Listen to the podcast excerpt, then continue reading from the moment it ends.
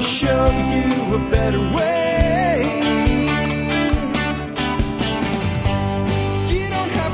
Hi, folks. This is Jack Spirko with another edition of the Survival Podcast. As always, one man's view of the changing world, the changing times, and the things we can all do to live a better life. If times get tough, even if they don't. Today is Monday, June the 23rd, 2014. This is episode 1373 of the Survival Podcast. And I imagine you might be like, man, Jack is late getting the show out today because it's, uh, well, it's 1.17 p.m. Central Standard Time. And, uh, I've just started recording, so it's obviously later than that while you're listening to this. But do you know why? I'll tell you why. It's freaking March outside, or like maybe late September, early October. No, it's not. It's June. It is here. The weather is beautiful. The weather is beautiful. It rained two days in a row, about a half inch each day. My little pseudo pond that doesn't hold water very well is currently being infected with duck poo to maybe hold some water at the bottom of the pasture. We ran all the baby ducks over there. It was about 60 degrees this morning. The high is going to be 80, and I've just been outside enjoying everything and planning stuff. So that's why I slacked a little bit today, I guess, to get the show out a little bit later. Anyway, before I get into today's show, and it is a Monday show, so it's time for your feedback, let's go ahead and take care of our sponsors. They do a lot to help take care of you and make sure the show's here for you five days a week, Monday through Friday. Sponsor of the day, number one today, Ready Made Resources. The company that does what it says and says what it does right there on their website. You can point, click, and buy all the resources you need, ready made, ready to go for your prepping. With great pricing lightning fast shipping and service, readymaderesources.com. Next up today, backyard food production.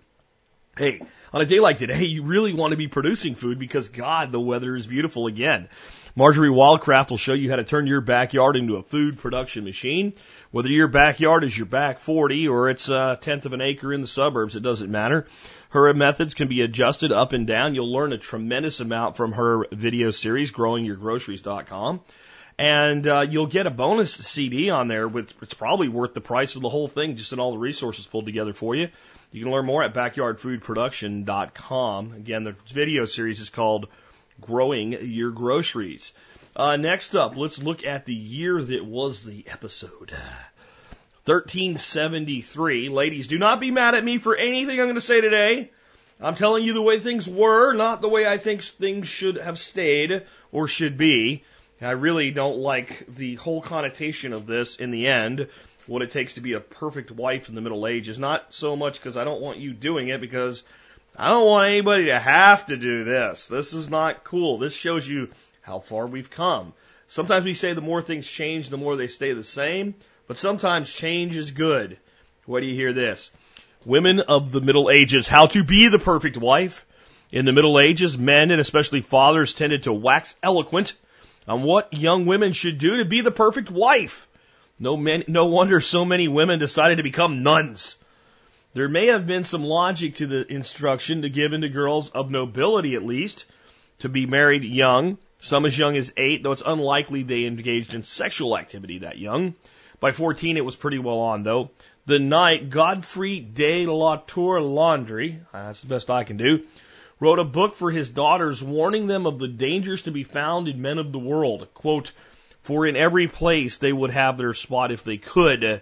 Through Grimm's, though Grimm's fairy tales are far into the future, these girls don't need any reminders of how dangerous this world can be for women. My take by Alex Shrugged. Listen closely, ladies. I've combed through the medieval texts and found the number one guaranteed way to win more marriage proposals than you can shake a stick at. Above all, the perfect wife in the Middle Ages must possess the ability to keep fleas off her husband at night. Yes, ladies, that's the secret to marital bliss in the Middle Ages. Your husband will love you forever if you can manage that. And believe me, in the Middle Ages, it's no easy feat. I wish you luck. That's from Alex Shrugged who puts these together. So think about this, right? So, like, you know, you can think of like the old sitcoms from like the 50s and 60s and the honeymooners and stuff like that attitude men had toward women, like, ah, you know, she's a pain in the butt, but she keeps good meals on the table or whatever. Can you imagine sitting around a tavern drinking your mead in the Middle Ages and how's it working out with the wife? Oh, she keeps fleas off me at night, so I can't complain. Yeah, we've come a long way. And I think some people think, well, if we had a total collapse and the shit hit the fan and after all the dying was over, it would actually be a better place. No, it would not. Modern conveniences and modern technologies are extremely valuable. I have never heard someone tell me that what they're looking for in a wife is a woman who can stay up at night and pick fleas off them while they sleep. That's how far we've come. And you, you wonder why the Black Death spread so fast once it showed up.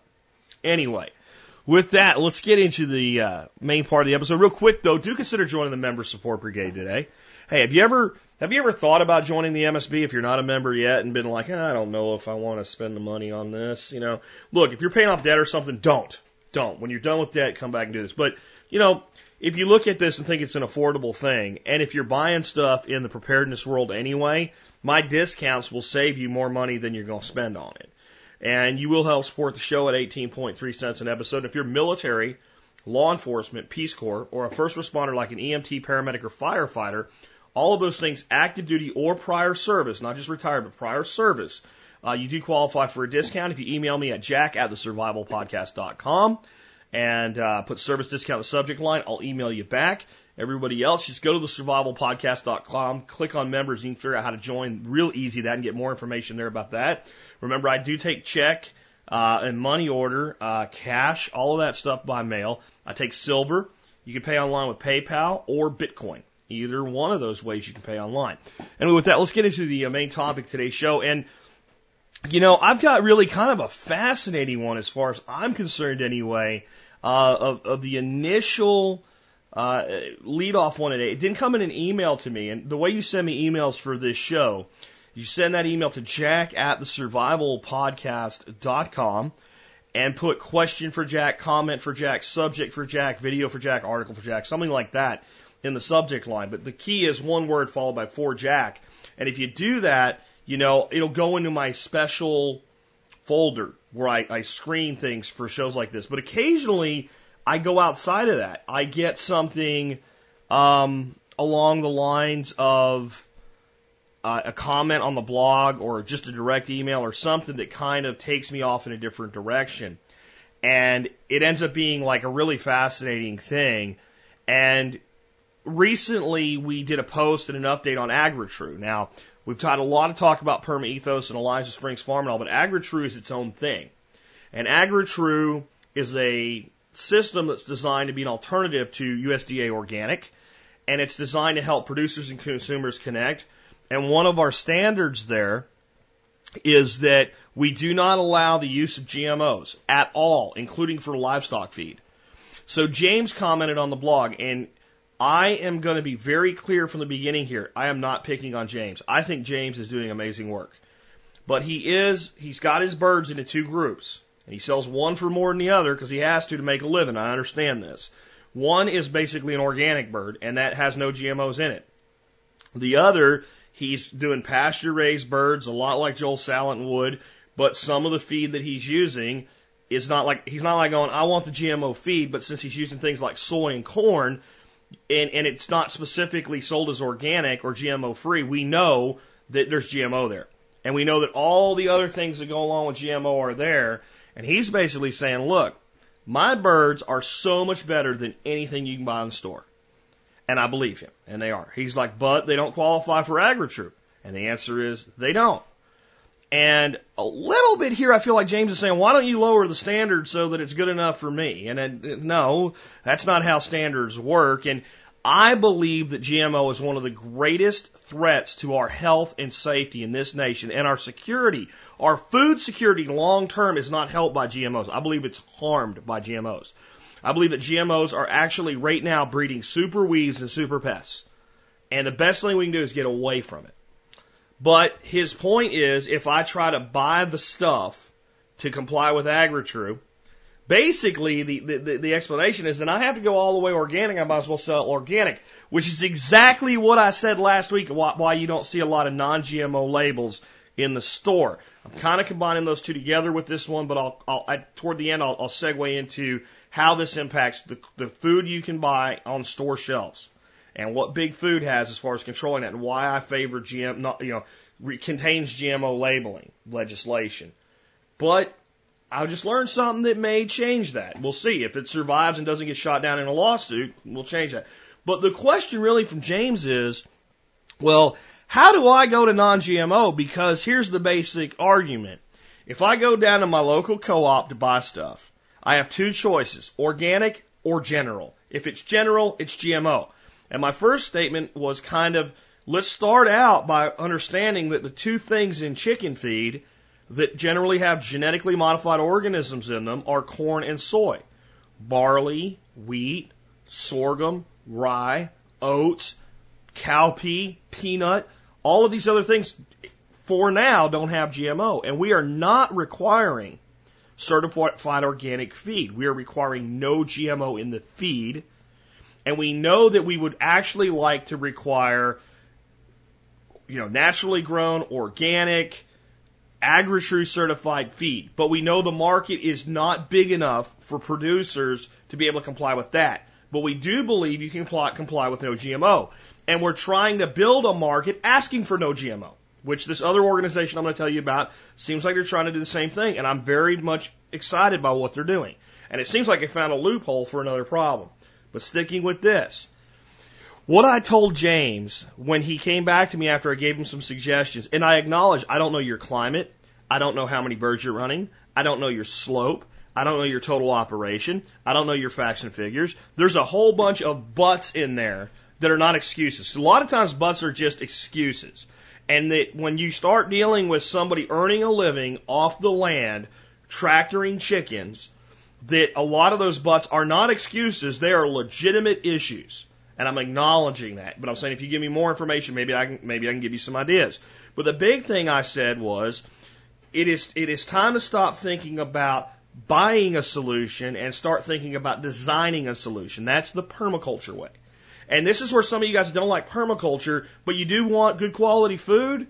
Maybe this will show you the brilliance of permaculture and why it's not just about growing flowers and, and strawberries in your backyard. It really isn't. It's about it's about business principles.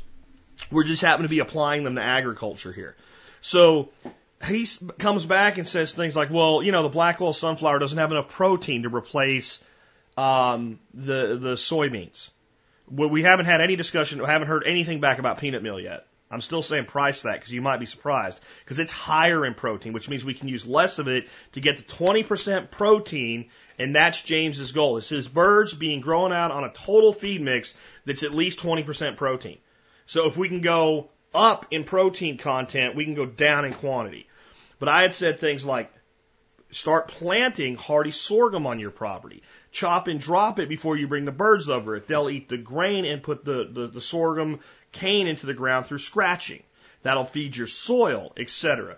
Uh, red cowpea or black eyed pea. Both of these are high in protein. They're up in the neighborhood of 24, 24 to 30 percent. Not quite as high as soy, but you know they are a good high quality protein source. And then you've got all the biomass and what they do for your pasture that these birds are on.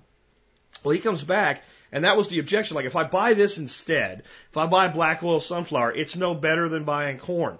Uh, if I buy sorghum, it's no better than buying corn, right? And the corn's not the main protein buildup. It's a bulk item that we put in. And I get everything he's saying. But this is the disconnect. I'm saying design a solution, and he's hearing purchase a solution. So he came back and said, I'm all for finding a solution. Notice the change in the words, the meeting you halfway there. Again, I'm not picking on James. This is the, this is a problem in the totality of business in America, not just agriculture, but it's really obvious in agriculture. Taking that extra step and saying designing a solution, it changes the whole thought process.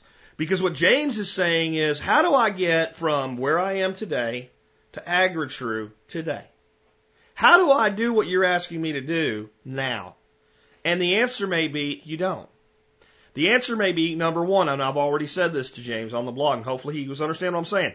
The stuff you're selling under organic right now that you're charging more for, you can agri-true that shit today.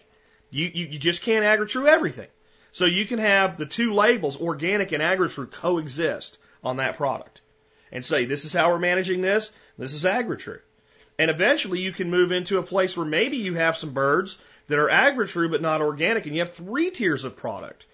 And maybe you can actually charge more for the AgriTrue product long term. Who knows? Because there might be creative things you can do with the AgriTrue product that actually improves the quality that you cannot do with organic because the government controls the organic label. And a lot of things they allow in organic, I, I'm not, I don't want. And a lot of things they don't allow really aren't that harmful. Okay? Like medicating an animal that is sick restoring it to health and then restoring it to non-medicated life and then using it for product. You can't do that with organic. You understand that? There's there's there's ways that we've given the producer the advantage with agriculture. But the question is how do I get there? And my solution is a design solution. So all of these items, cowpea, sorghum, black oil sunflower, I'm not saying buy that shit and mix it up and feed it to your birds.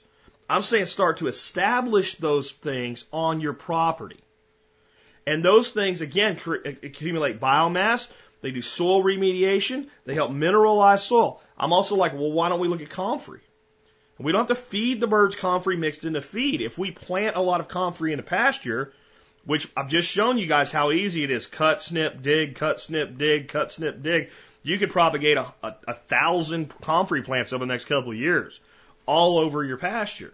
Now, if those birds are feeding on that, now we've got a 24 to 35% protein yield, depending on the Bocking and the soil conditions. And that protein yield is going to go up over time.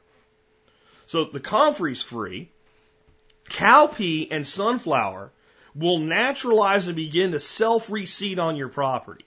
And you can boost it with a little bit every year, but I'm talking 100 pounds of sunflower seed and 15, 20 of cowpea to boost that. Let certain parts, let some stand and don't graze it. Let it go to seed. Save your own seed or just let it seed. Let it do its own thing.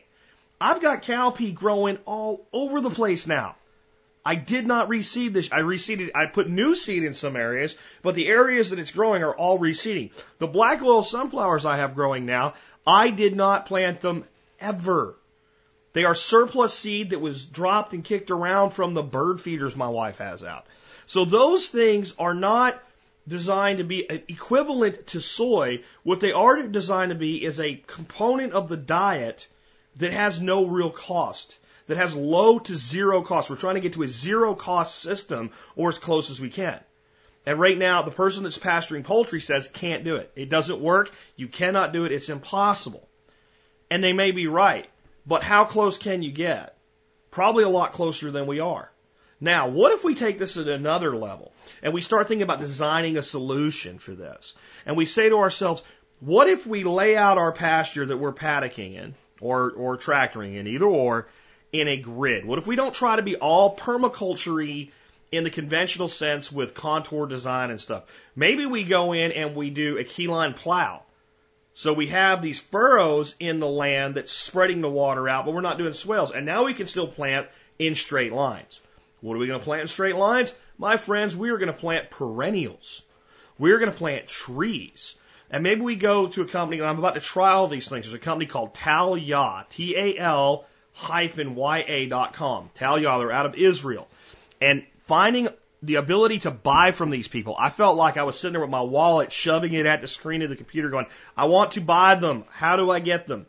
They market currently under the word, uh, the trademark term Irripan, I-R-R-I-P-A-N, Irripan TM. It's a trademark name in the United States. So they're using a different name for the same product. They're about five bucks a piece and less in quantity. I just ordered 50 of them to trial them.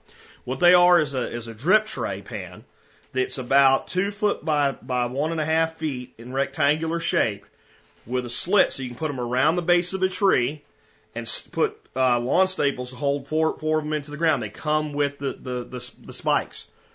It increases the water to the tree because every drop of water that hits the tray goes down to the center and goes down in the hole.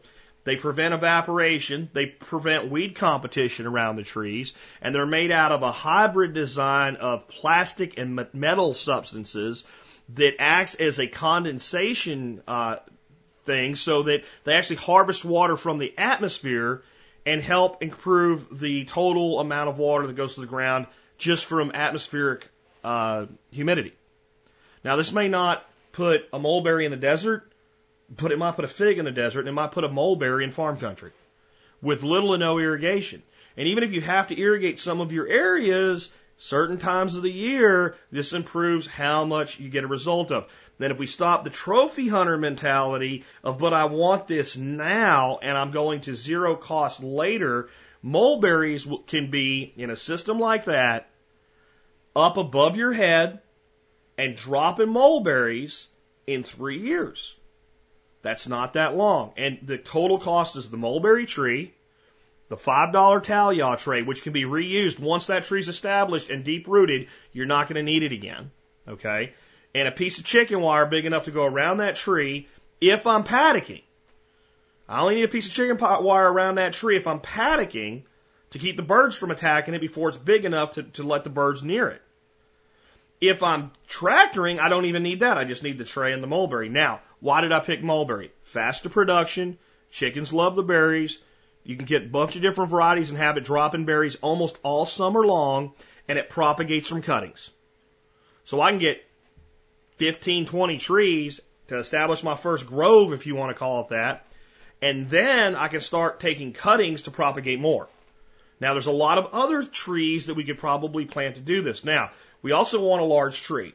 I want a large tree with a canopy. Why? Because I'm going to improve the survivability of my birds because I'm basically going to make a tree bird parking lot for my tractors where there's shade all the time when it's hot out.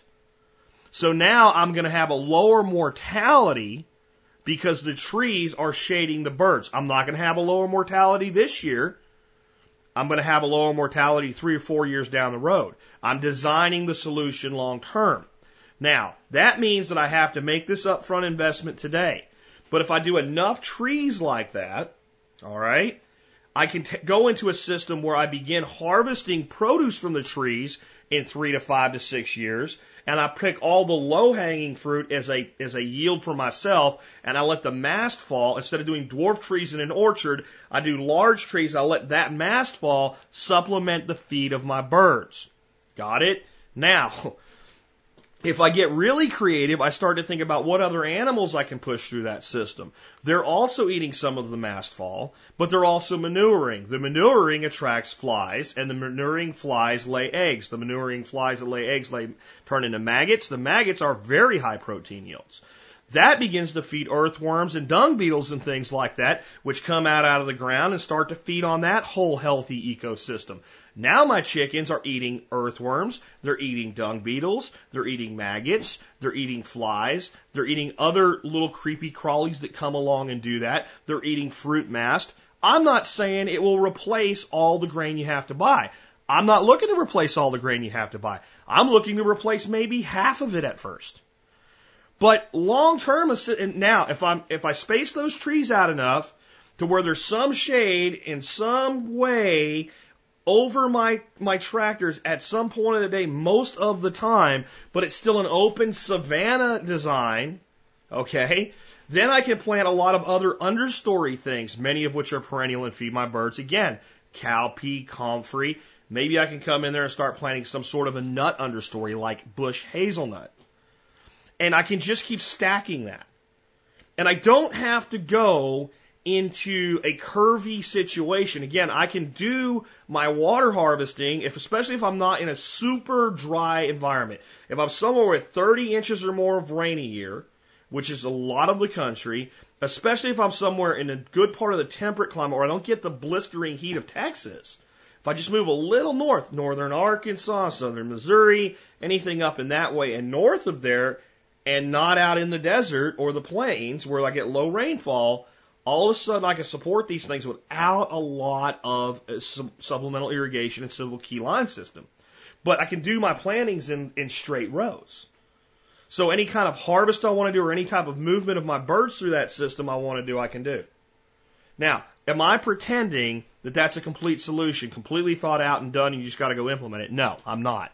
I'm telling you flat out, there's refinements, there's things you would learn around the way, but I've already gone to a point where two to three years out, I'm probably producing 30 to 40% of the feed that that bird now is relying on from somewhere else on site at zero cost. Now there's no, it's not zero cost today. It's zero cost two, three, four years out. And you have to build that system for it to be zero cost, like anything else. But it's a hell of a lot quicker of an ROI than a solar panel now, isn't it? And I'm building a system with additional yields. We could do, we, I mean, we could put all kinds of yields into this system. Since the trees are in straight lines in the, in the, the tractors or the paddocks are going to move in between the trees and be shaded by the trees, but yet the birds can't get to the trees because because James is using tractor style systems, which I have no problem with, unlike somebody, Paul Wheaton. I think that's a great way, especially to raise meat birds. The damn things are only on pasture for 12 to 13 weeks anyway. If that. Because if you're brooding them for a while, they might not be out there that long. So in my understory, now I can start putting various different seasonal harvests of blackberry. And any blackberry that doesn't get harvested because I don't have the manpower or the market for it, well, I can just cut the dadgone canes off with the berries on them and throw them down and then move the tractors over them. So now the chickens are also eating the blackberries. I'm controlling the blackberries and I have to prune off the fruiting wood for the next year anyway because it fruits on its second year canes. Now, that's an extra labor step, but it's also an integrated labor step. It goes straight in. And there's, you know, can we do blueberries in there? Can we do grapes in there? And anything beyond my ability to use, if you'll eat it, a chicken will probably eat it. Now, what you'll say is if I start to feed them all this other stuff, then there's, I might not hit my 20% protein. I might not get the growth curve I'm looking for. And my 12 week bird might become a 14 week bird, eh, depending on when you're harvesting. But do you care if the bird takes a little longer, if the bird's not drawn against your bank account on a feed bill and it just takes two more weeks? Is there a lot of cost in that? And I would say no. There is a labor component there, but the more slick we can get with moving our birds, the better we can do. Let's look down the road. Let's look down the road five years down the road. We, we now have an operation producing more produ- production total pounds per acre than we did before. We now have the birds being largely fed off of this tree system. What if we come in now and put in permanent fencing strips in rows between the rows of trees? So instead of moving a tractor now, we have a fenced system. And under and in that fence system, we're simply moving a gate forward paddock to paddock. Now we can move the birds with a lot less effort and work. Yes, there's an infrastructure cost, but we're not putting that infrastructure in until this system is established with an overstory tree canopy. Why do we want an overstory tree canopy? Oh, gee, now we've reduced the, the potential for hawk predation on our birds because the birds have a canopy over them and a passing by hawk is less likely to be able to partake of a chicken dinner. If we put inside that that strip, that fencing strip, a hard covered, basically mobile chicken coop and replace our tractor with that, where the birds can get access but can go back in. And that's on wheels. And all we've got to do now is open the gate to the next paddock. The chickens will head there because it, they've got a lot of feed to feed on there. We can push the, the, the coop forward and, and bring the, the, the other gate up to, to, to match and block them off into a perfect square assuming we have relatively flat land, this all works. Then those chickens, if they feel pressured, can move in underneath that cover and get protection from hawks. Now, if you're going to tell me, but what about nighttime predators like raccoons and coyotes getting in there?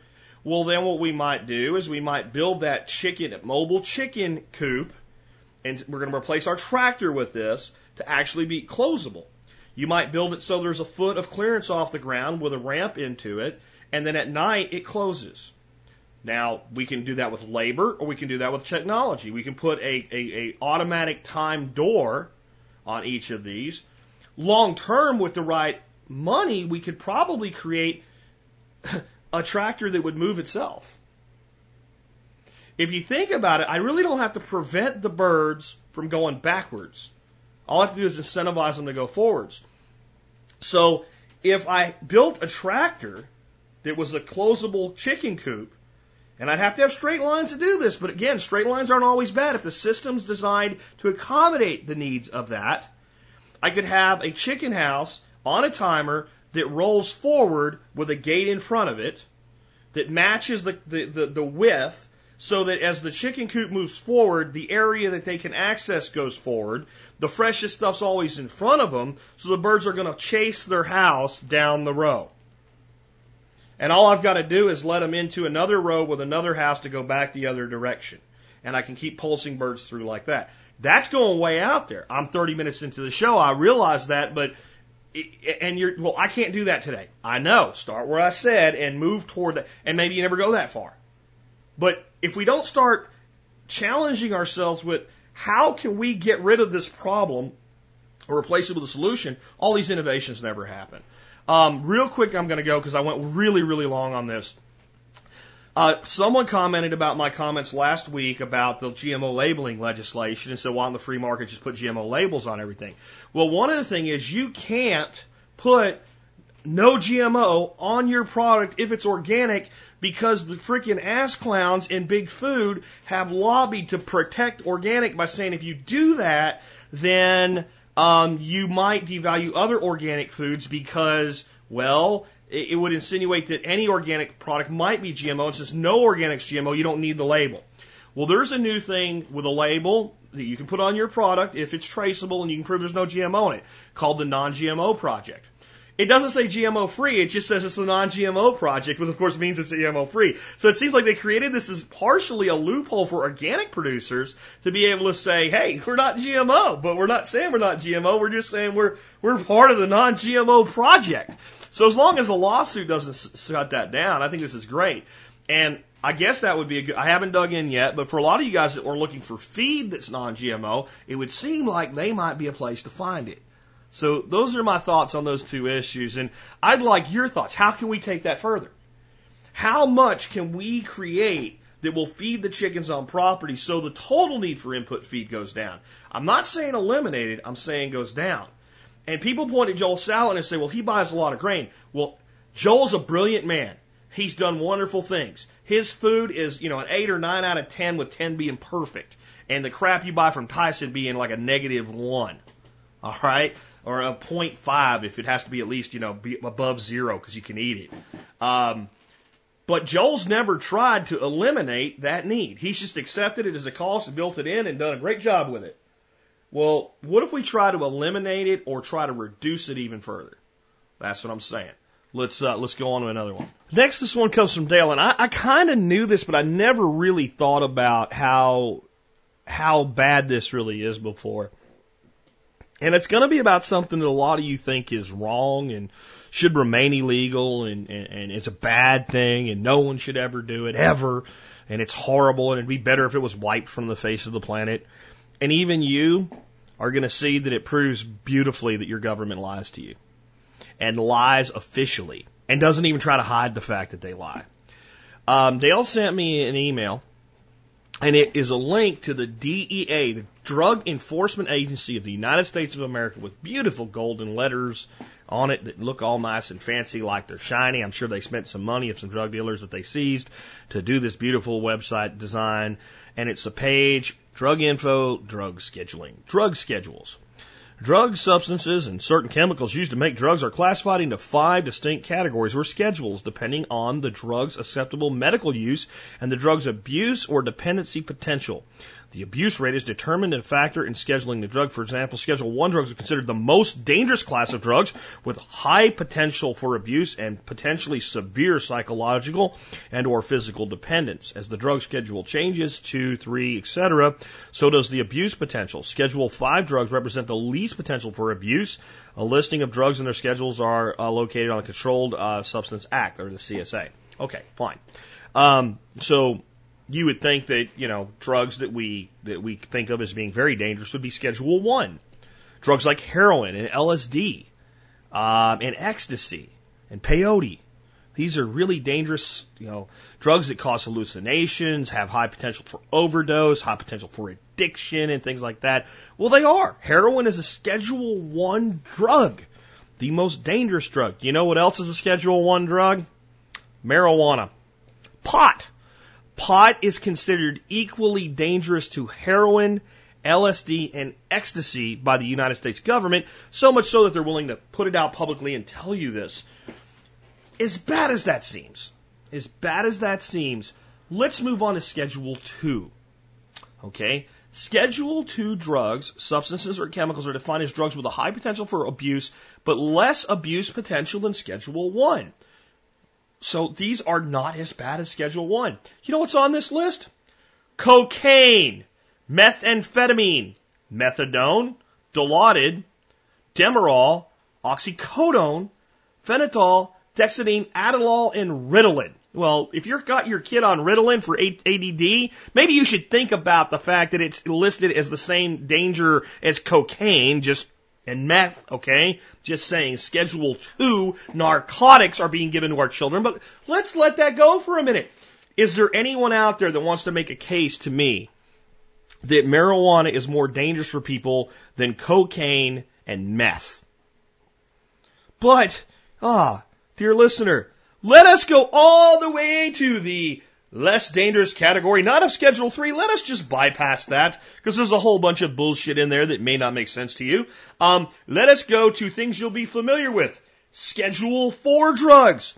Schedule 4 drugs, substances or chemicals are defined as drugs with a low potential for abuse and low risk of dependence.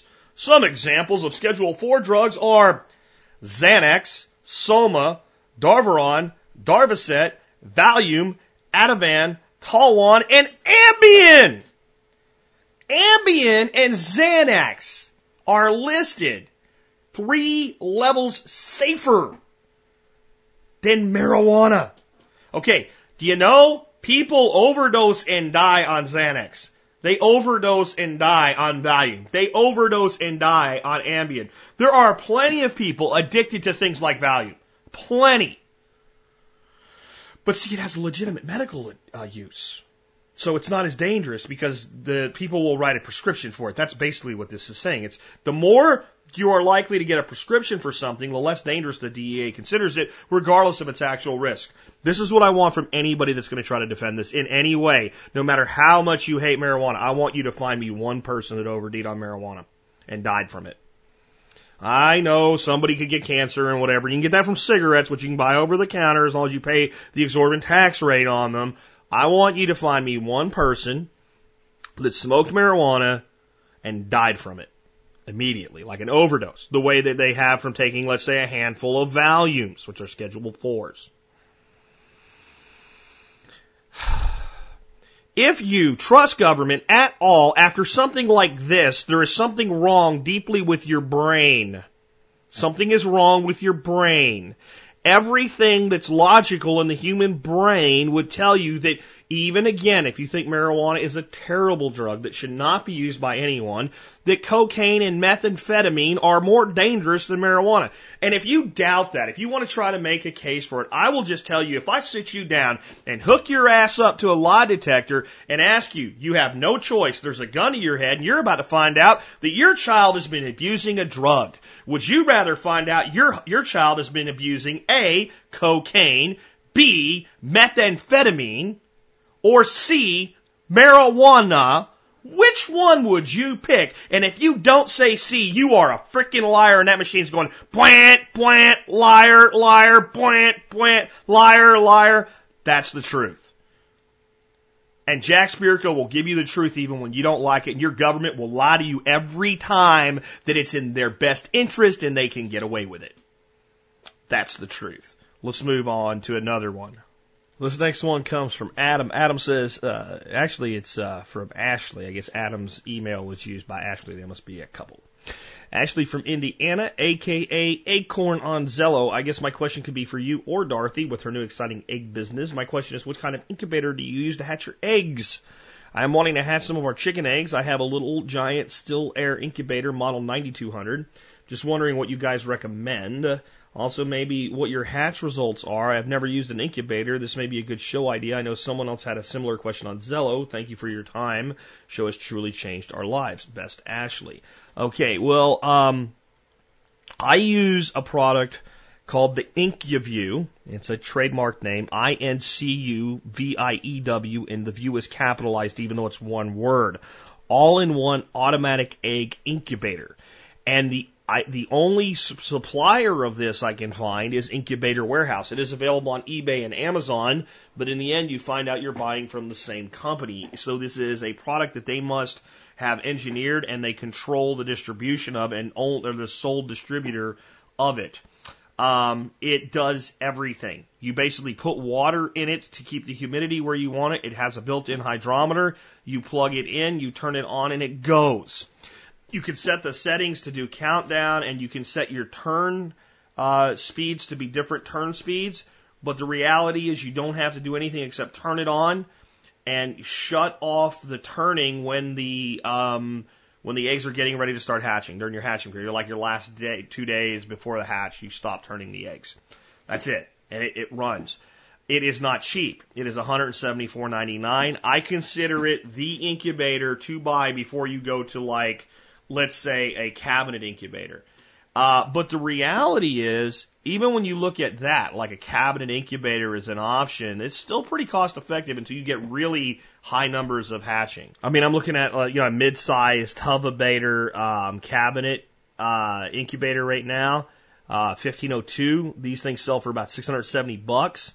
Uh, they'll do about 90 small chicken eggs, uh, probably a few less of a little bit larger of an egg. Um, so you're looking at about 220 bucks per 30. Uh, the one I use, the IncuView, will hold about 27. We've gotten 28 eggs in it. It was crowded. That was kind of as many eggs as I could get into. It was 28 eggs.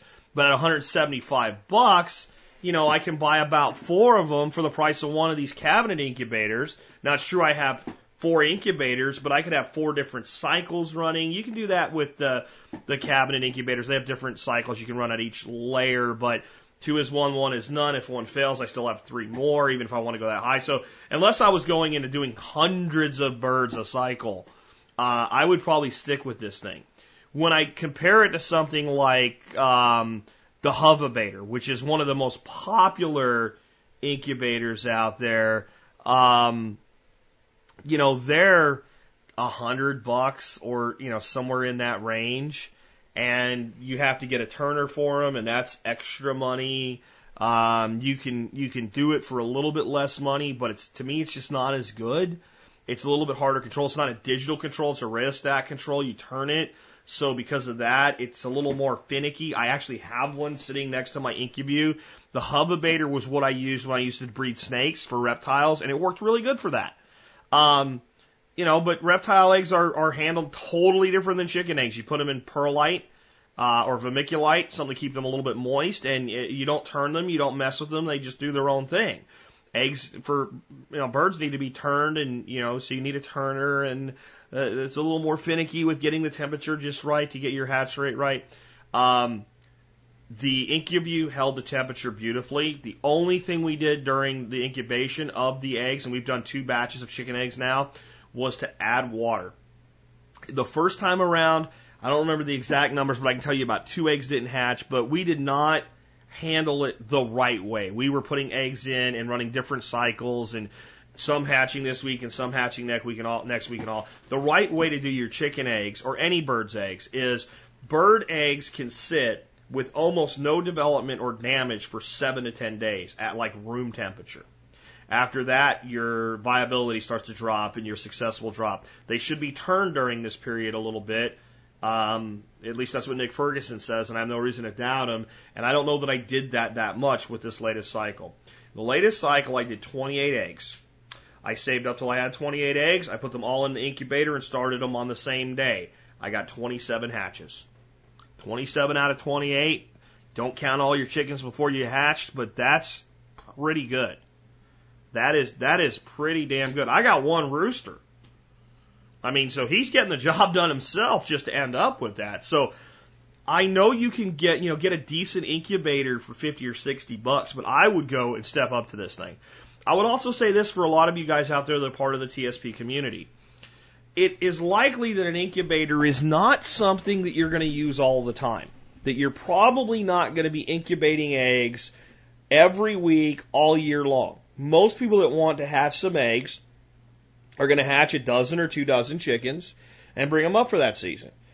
I think this is a perfect example of an item that you guys could go in on a share with. You know, four, six people each pay a portion and then you come up with I'm going to run it, and it takes 21 days or 22 days. I don't remember exactly what the hatch cycle for chickens are is, but it's it's not 30 days. It's less than a month. So your your incubator comes in, you put your eggs in it. 24 days, 25 days later, including a couple days to fart around with it and figure out how it works if you really think you need to, um, and put it in a box and ship it off to the next person and, you know, ship it three or four days shipping, priority mail. It's not heavy. It would ship U.S. priority mail for probably seven ninety nine to ship it in between, and the per- person that uses it pays the shipping, and the person that ships it next pays the shipping the next time. How easy is that? Send it, use it, send it to the next person in rotation, and if you're even if you're using it every year, as long as you guys schedule it out like a little timeshare agreement, there's no reason that thing can't just bounce around and be used whenever, and you can ship it in the same box it shows up in. You know, and I mean, so to me, this is a perfect example of a product that makes sense to do a share with it for people that are only going to use it maybe once or twice a year. It, it seems to make a lot of sense, and this is something you guys on Zello would make a really great deal for you guys to be able to timeshare use this thing. As long it is plastic, you will have to you know make sure it doesn't get damaged in shipment. But pretty much you can flip the top over, put a piece of styrofoam in it the way it ships. You can leave it in its original box and get a box to slide it into to ship it in and just keep putting a label on top of a label until that box needs to be replaced. And I'm telling you, there's no reason this shouldn't ship for priority mail. It, it might need to be the one step up from the seven bucks. I don't know because I don't really pay that much attention to shipping costs, but it would be perfect for this. And it, it is, it is absolutely foolproof. And if I knew a better one, I would recommend it.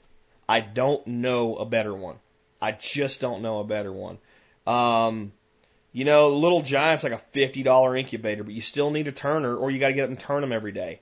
Um, there's no reason, you know, since you have it, since you personally have this, there's no reason not to use it. Um, I'd seriously consider using it, you know, for your needs and see how it works out for you. But if you want my recommendation for the best, reasonably priced consumer level incubator, the IncuView is is just the best thing that I found. And I mean, I can't give you a higher endorsement other than I own it. I purchased it and I would purchase it again. And when when Joe emailed me from Elijah Springs and said they're going to start incubating some chickens and building the flock up, what should he buy? I recommended it for our own company after already owning one. So I, I just don't see how I could give you a higher recommendation than that. Uh, let's go ahead and uh, take another one. All right, so this next one um, comes to me from Karim, and uh, what I'm going to do is I actually found a um, a video as part of this article. So I'm going to instead of reading the article, I'm going to play the video. This is from a local news affiliate, and this is another one of those Jack was right moments where um, I get to say I told you so, and I don't want to say I told you so. I want absolutely nothing to do with being right about this, but, well, I am again. And it has to do with the mileage tax. I'm going to play this for you and I'm going to come back and tell you what it's really all about. And, uh, so here you go. Taxed by the mile coming soon to, uh, to you. How about this idea? Taxed for the miles you drive? More than a dozen states are considering charging drivers based on just how many miles they drive. Our national correspondent Kristine Frazao takes a look at what this means in the future for everyone. It's called a VMT tax for vehicle miles traveled. Soon, thousands of volunteers in Oregon will have mileage meters installed in their cars. And at least 18 other states are considering the program. Instead of a toll, it would act like a user fee. The more you drive on the road, the more taxes you would pay.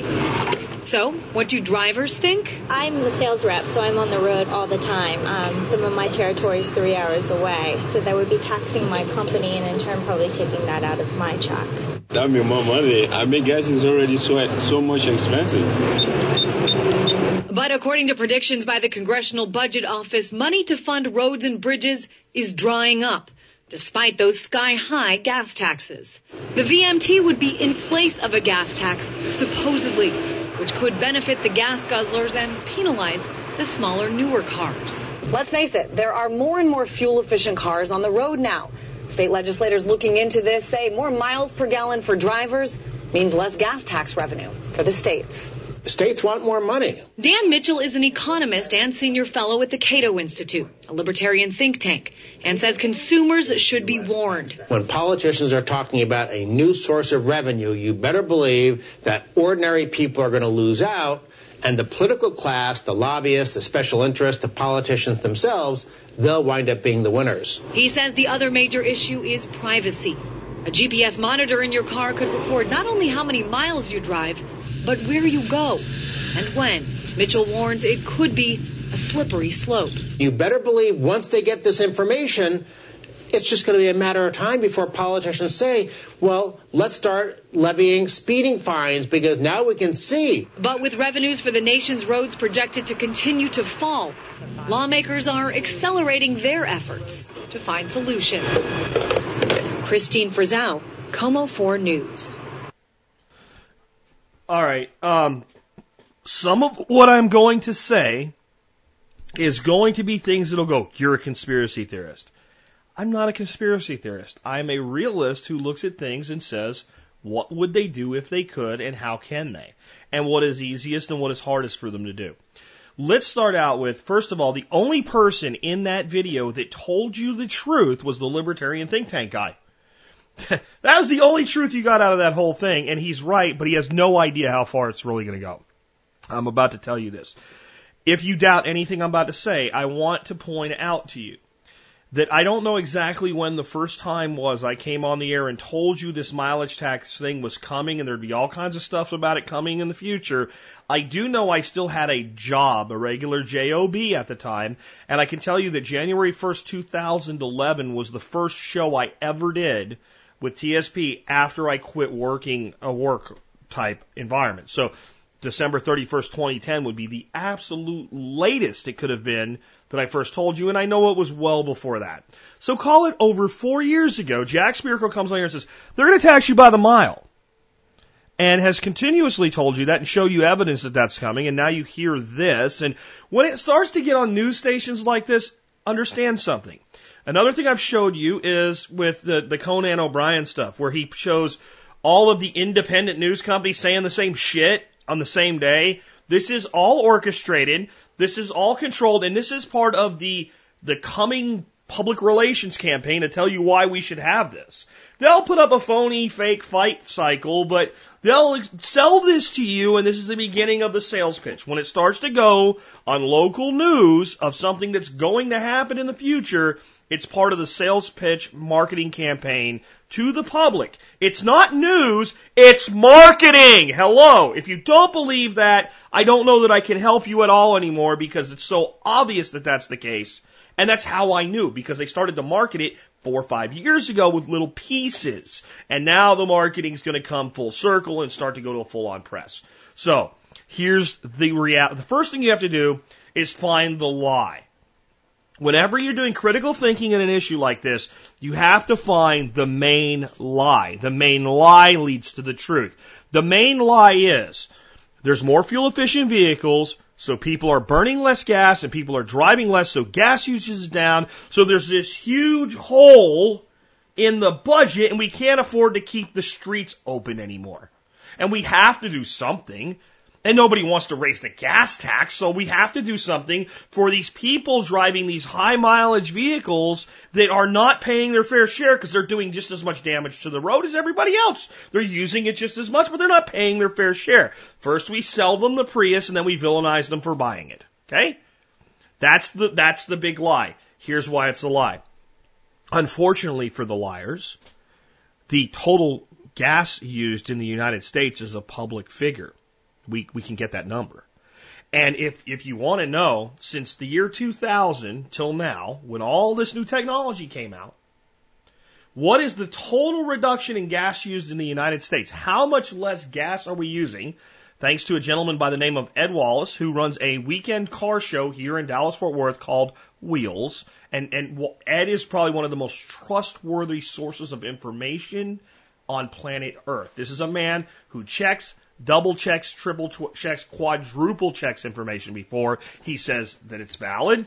That number is 6%. Yes, the whopping massive decrease in the use of motor fuels is 6%. So, if they wanted to get revenues back to where they would be if gas had not plummeted by 6%, then how much would we have to raise the gas tax?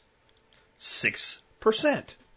Oh, by the way, the federal gas tax is about 18 cents and some change. Call it 18 cents. So to compensate for the 6% loss, we'd have to raise the federal gas tax to about 19.08 cents based on 18, but I think it's like 18.8. So call it 20 cents. We'd have to raise it 2 cents. Now, everybody would scream and yell the economy's going to crash if we raise the gas tax two cents. And then the states would have to raise theirs appropriately as well, two to four cents depending on the state. Call the whole thing a six cent a gallon increase on taxes. Double it to 12 cents. Okay? And then take it up to 20 cents a gallon. Let's say to fix this with the pr- projections and everything, we have to raise the gas tax 20 cents combined between federal and state on average across the whole country. Now, there would be wailing and gnashing of teeth, and it's unfair to the poor, and somebody think of the children. And I hate government, and I hate taxes, and I don't want them to have it. But the fact of the matter is, increasing gas by 20 cents wouldn't do much to the economy.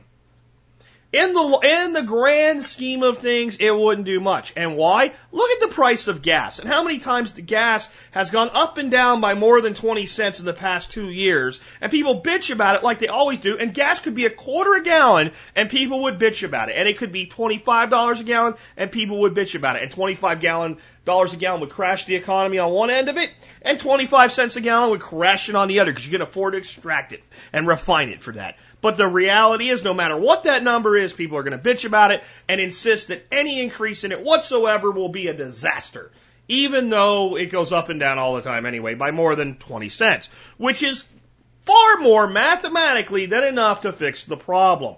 It would be a political mailway. It would be a political hailstorm to do this, but do you know what? Do you think it would be easier for the government to get away with increasing the gas tax by 20 cents a gallon?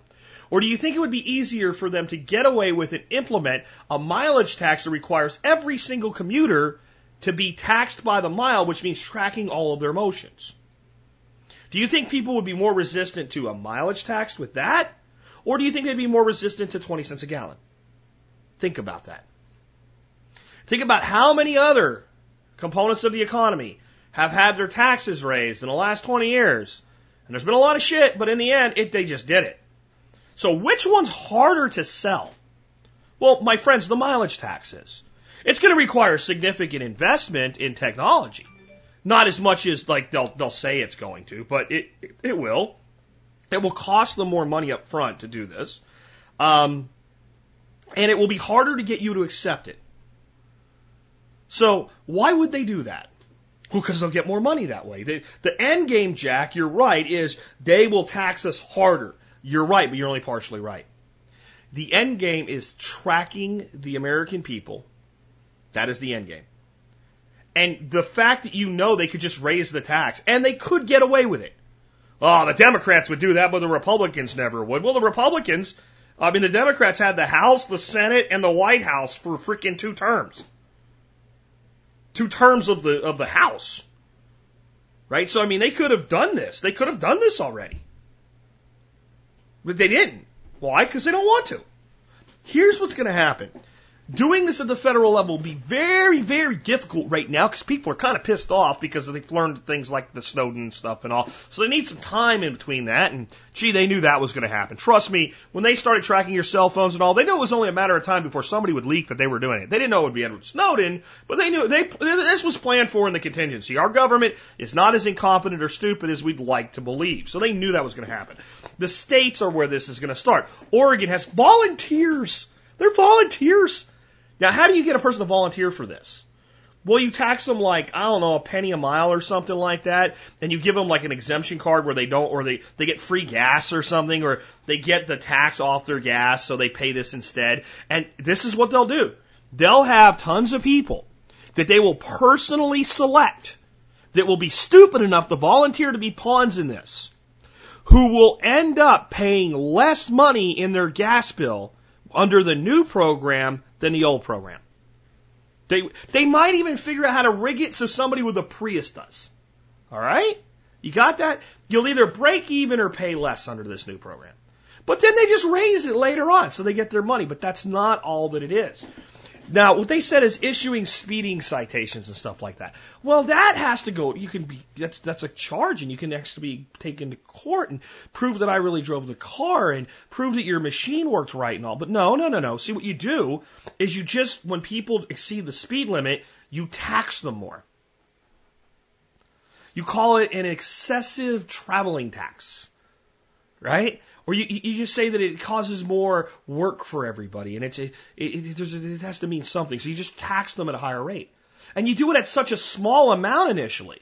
Like if people are paying one percent of something, you charge the speeder 1.1 percent, and slowly those delta grow, and it becomes a sin tax. Right? And maybe you don't start charging it till you're five miles over, and the people that want to drive 10 miles over say, screw it, I'll pay it. And eventually it's like a cigarette tax. You got this? Okay? Because when they raise the price on cigarettes, most non-smokers go, I really want to pretend I care, but I don't. You shouldn't smoke anyway. It's bad for you. And if you're a non-smoker, you know smokers stink and you have to smell their stink. And, and, and you know, the, the places where they still have restaurants where people stink in a restaurant, you don't even want to eat in there. You certainly don't want to take your kids in there. They have no idea how much they stink, but you know it. So you're like, screw them. When they raise the tax on alcohol, most non-drinkers are like, screw it. Most drinkers are like, whatever. I, my six pack went up a dime. If I was worried about the dime, I wouldn't be buying a six pack. So it starts to get relegated to that. So then they start coming up with all these new ways to extract revenue. But that's not it. It's tracking you. And, and this is what's going to happen. I, I'm telling you this is what's going to happen. A full on PR push about how people actually spend less money this way, but how it's more fair and equitable. And the people really against it, they're conspiracy theorists and greedy, greedy rich people that buy great big, drive great big vehicles. Right? And they're, they're the evil little guy that's paying no taxes at all because he's got an electric Nissan Leaf. All right? So you vilify both sides of the spectrum to the extreme, and you say the mainstream does better, and you push this. And then magically, somebody somewhere will have a child's life saved or a criminal apprehended because of this technology. It'll start showing up in crime shows like Person of Interest and Criminal Minds and stuff where these analysts are using this data to catch a really bad person. And yeah, they can track you, but it's all done anonymous, anonymously, and it's only it's only taken on a need to know basis. And besides, the state of Texas or Oregon or California is doing this. The federal government's not doing this. It's the state level. Oh, okay, so that's the state level people that don't generally, though we found out that they often do, but don't generally have access to the data collected by the feds. Now the state level ass clowns have access to this data. You don't think they're going to use this? And they'll figure out where the congestion zones are, and they'll say if you drive in the congested area at a certain time, that you pay a higher tax for that so you could delay your commute and help out and pay the normal tax or go there and then they'll start creating lanes Instead of an HOV lane, they'll have an express lane, except there's no new express lane. They just take a lane away, and it costs more to drive in that lane. So if you want to get in that lane and drive in that lane, you pay more. We get more, and then they'll start figuring out how they can use this to investigate potential criminal activity. But see, while all this is going on, the move toward federal consolidation will be marching slowly along because this is going to be the end game to get this done nationally. When you're in Oklahoma and you're an Oklahoma resident with an Oklahoma registration driving on Oklahoma roads, you're paying your quote unquote fair share. Watch how often that gets used in this bullshit lie that they're telling you. But when, when, when this evil Texan drives up to Oklahoma, let's do it the other way around. Evil Oklahoman drives down to Texas they're not paying their fair share in Texas. They're coming here for the Texas OU game to drink and party and be a bunch of Oklahoma rednecks. I don't really think that. I'm just telling you the type of angle that they'll take. Uh, I think Oklahoma and Texas both have great people in it. But they're evil Oklahomans coming here and driving all over the place and using our damn roads. And they're not paying their mileage tax like you are. It's not fair. We need to make sure that Oklahoma and Texas can share information so that we can tax them and we want to be fair too. So when we go to Oklahoma, they need to be able to tax us. And what about Nebraska? Those jerks in Nebraska, they haven't even, they're still so regressive, they haven't done this yet. Oh my God, the Nebraska guy drives all over the place and he doesn't pay shit. We need some kind of a national database, some kind of national organization to consolidate this and make sure that every state is able to collect their revenues as they see fit, passed at their level, and to pay for it. You know what? This is working so good. The federal government should oversee this because it's commerce between the states. So that's fitting with the interstate commerce clause. And how are we going to pay for this?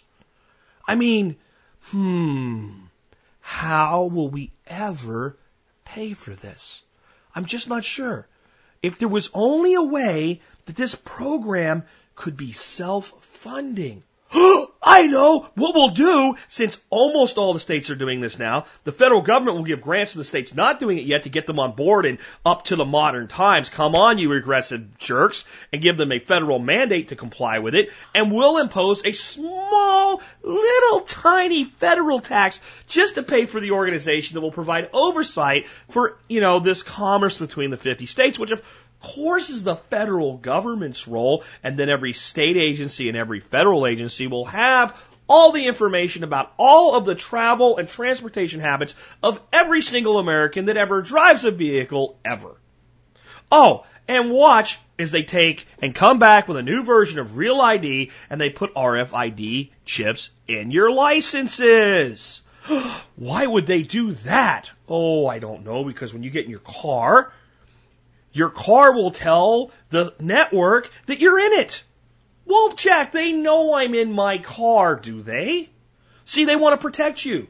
What if somebody borrows your car without your knowledge, drives really far and really fast, and then you get a big tax bill? Well, that wouldn't be right. What if somebody takes your car without your knowledge? Wouldn't it be great if we knew who they were? Huh. What if somebody's in the car with you and you say they were there and they say they weren't? Well, if every person at least old enough to drive a car and have a driver's license has that, the car can determine who got in the car. So not only do we know where the car went, we know who was in the car when it went there. That's a great idea. That's a wonderful idea. Oh, I know. I'll put my license in a little metal thing. Oh yeah, and you know what? Within 10 years, maybe 15 at the most here, your car will be registered to you, to your little ID. And when you get in your car, just like they have keys now, and the key has a fob, and you don't have to put the key in the car anymore. You just have the key in your pocket and you push a button and the car starts. What if your driver's license was attached to your car that way? And what if you could get in your car and if you want to let Tom drive your car, you hit a thing, it senses and it brings Tom's, you know, Tom's ID up. Not his social security number or anything too, too, you know, where you could steal it from him or something like that, but just like it knows that Tom's there, some kind of unique identification number in addition to his license number. And Tom goes, yeah, that's me. And I authorize Tom to drive my car. And then Tom can just get in my car and push a button. Not, what a great consumer convenience. I'm going to give Tom access to my car for two days. That way I know Tom can't come take my car later. So all of a sudden this becomes a tool that's useful to you that starts your car and protects you if you're accused of something you didn't do. And man, if you run a business, if you run a business, you can manage your fleet this way. Instead of a key box that has all kinds of problems in it, you can say Joe can drive this truck and Tom can drive that truck, and no one can ever take the wrong truck anymore. And you'll know where they were and what, because for a fee, They'll give you access to the network for your own fleet vehicles so that you can manage your fleet better than the private sector would ever let you do. And it'll just keep going. And you will have a federal agency, a brand new one with nice fancy letters, designed to oversee this communication between the states, both for the purposes of enhancing revenue, which means stealing your money, and for coordinated efforts to protect the American people through the responsible use of this information by law enforcement when deemed necessary. And there'll be some kind of fancy way that they'll say they're protecting your privacy with it. That's your future. And this isn't it might happen. This isn't, we're going to stop it from happening. This is going to happen. Just like I told you the health care bill would be passed. Yeah, just like I told you that. And if you think I'm being conspiratorial, look at everything that happened this year with Bitcoin exactly the way I said it would. Yep, you'll be able to pay your mileage tax with Bitcoin. Don't you doubt it for a minute. I will tell you within two years we will have established value, uh, tax by mile programs in the states. They'll be rolling out additional ones. There'll be talk of federal legislation, how this is a new system, it's a better system, it's better for everybody. It reduces the price at the pump, for God's sakes. What's your problem with that? You actually pay less for your gas, ass clown. Why, why would you object to this? It's saved lives already. Law enforcement's proved to us that they're using it responsibly. The federal government needs to get involved to solve this problem of interstate commerce and interstate communication. And we'll self fund it by eliminating the federal gas tax and replacing it with this. Does that sound easy? Or does just raising your tax 20 cents a gallon, which would basically cover all of the costs that they're talking about for 20 years or more. Which one sounds easier? Which one are they going to push for? If they're going to push for the harder one, it's not just about money. It's about control and it's about oversight. And again, if you think that's conspiratorial, write me back as you see it begin to play itself out as though I wrote the script for it. Just saying, it's coming, folks. And I don't know what you're going to do about it. Because when people say, well, they will not put one of those in my car, then your car won't go on the streets. Your car will go on the streets and they're like, what? Because they don't have to detect you to know who you are to do something about it. All they have to do is say, your vehicle is not supposed to be on the road. Because it's not part of, it doesn't have the thing. Okay, so they'll just pull you over and take you to jail for that. No, they won't. Oh, yes, they will. Oh, yes, they will. And no one's going to do shit to help you. This is the draconian 1984 style society that we're headed to. It will not look like the movie. It will look shiny and new and nice and cool. And the boot will be pressed to your throat. What do we do about it? Well, until, until the sorry ass people that inhabit this nation get out of their dichotomies and stop just pulling the lever for the D and the R and actually use the constitutional election process that exists to extricate the criminals from DC until the people are ready to do that. Absolutely F all, nothing will be done about this. This will not be stopped. It will not be slowed down. It will not be impeded. It will roll right in as planned. Somebody somewhere could tell you that I can't, but somebody somewhere could tell you the date by which the federal oversight will be installed right now. And if you don't believe that, again, just watch it play itself out. And if you write me in and say, well, what do we do about this? Educate and inform the entire population and remind them that it is their duty to defend liberty. That is what you do. And I wouldn't even use this to do that because the people are such in a slumber that this won't wake them up. They won't give a shit. They'll either say, oh, it doesn't sound that bad, or they won't believe it. Well, let's say, well, Oregon's doing that, but the hell, what? There's like 13 other states considering it. That doesn't mean they're doing it. This isn't going to happen. I'll never let them do that. And when it happens, they'll just play along. It will be so subtle and so slow and so gradually implemented and so sold to you. There will be more reports coming out and the news will appear to be doing these fair and balanced reports on it, to steal a phrase from Fox News, at all levels, CBS, NBC, ABC, you know, all the networks that are like five media companies, and that's the whole thing. They will all appear to be being fair and balanced about it and actually leaning toward protecting you and leaning toward this is not such a good idea. But slowly they'll become won over and slowly they'll begin to tune the message to, well, this is the good parts of it. Maybe we should look at the good parts of it. And, but, you know, they show these scary graphs of the revenue just going down. You know, like climate change graphs with the temperature just going up where you can set the axis of the graph and make this curve look dramatic, but really it's 6% over 14 years. That's, that's, that's That's not what the graph I saw in that. You can watch the video. I linked to it for you. That's not what the, the graph in the video looked like. It, it looked like this huge, just, oh my God, look at it. The revenues were positive. It actually, the graph in the, the thing would give you the, it, it's a subtle thing. They don't, they don't really show it close enough to tell you what it really is, but the, the graph would seem to indicate that they're actually going to start losing money. That actually the, the revenues will be negative because they, they start out above the line and then they go down below this baseline and they get it's almost like this perfect bell curve in reverse. Like we won't even be able to afford like a sign or a stoplight anymore. They won't be able to. They won't be able to do anything. They won't be able to fix a pothole. It'll be terrible. We got to do something. And this isn't perfect, but when we really think about it, it is fair to everybody. And it will make our streets safer, and it may save lives. Won't somebody think of the children? Oh, and you know how easy it'll be to exempt government vehicles from paying the taxes? They'll just have a different tracking device.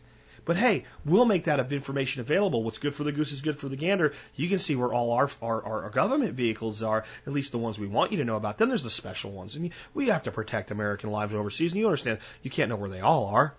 Yeah. Welcome to 1984 and 2014, folks. This is where we're going. And all the BS conspiracy theory crap. Oh, look at the chemtrails over the airport. While they're focusing on that, this is the reality. This is the reality. Anyway, let's take a different one. So here, you know what? Here's a perfect one. This is also from Karim. Karim comes up with great shit, man. This is on examiner.com. Secret tax could collapse the dollar. Government tops, topics. Facta. Barack Obama, U.S. dollar. God.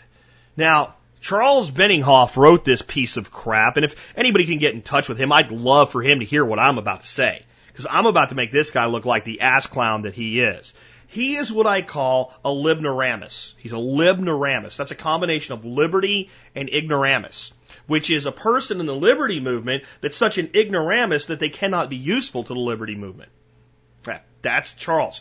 Charles says, FACTA, a massive tax increase passed by the Democrat majority that controlled the House and Senate back in 2010, is set to go into effect on July 1st, 2014. FACTA, the Foreign Account Tax Compliance Act, could actually collapse the U.S. dollar after it goes into effect. Talk about unintended consequences. Read more about how FACTA will have devastating effects on Americans here. Obama is declaring economic war on the rest of the world through this tax increase, yet most Americans have never heard of it. Because it doesn't affect most Americans. Ass clown. FACTA was all was so ill conceived. It goes into if it goes into effect as planned, it could lead to the end of our way of life in America. Americans could wake up to find that the money in their bank account is suddenly worthless and devalued to the point where they could not buy anything at all with it. There's a good chance the House majority will vote to repeal FACTA if Americans raise their voices against it. Many Democrats are sitting, starting to back away from this act as well because they do not want a tax increase to go into effect the night before the elections. Let me read some of the things that he says. FACTA forces all worldwide banks to comply with the IRS if they have any transactions in US dollars. That's what he says, okay? Truth. Bullshit. Bullshit. Bullshit. Bullshit. The number one fact in the FACTA article is bullshit. FACTA is a money grab. FACTA is absolutely a capital control. FACTA is about the IRS trying to wring more tax dollars out of people. It is not a new tax. And it does not have anything to do with transactions in US dollars. Okay? It doesn't. So the very first thing is a lie. I'll explain all of this in just a second. Okay? By the way, I posted a, I posted a comment here and it doesn't look like they approved it, I don't think they want the truth published here at examiner.com. Number two, because the US dollar is still the world's reserve currency, all commercial banks must comply with FACTA. Lie. Lie. I'll get to it in a second. In order for the bank to comply, either they can spend a fortune tra- uh, segmenting, tracking, and potentially taxing their US dollar transactions by as much as 30%, or they can simply get rid of all their US customers. Partial truth. Partial truth.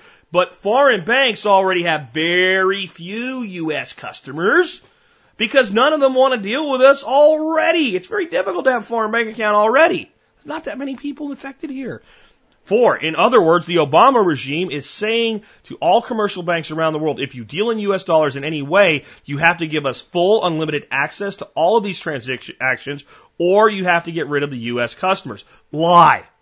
Lie, lie, lie. I'm not defending this. I'm just telling you how much bullshit is coming out of this one article.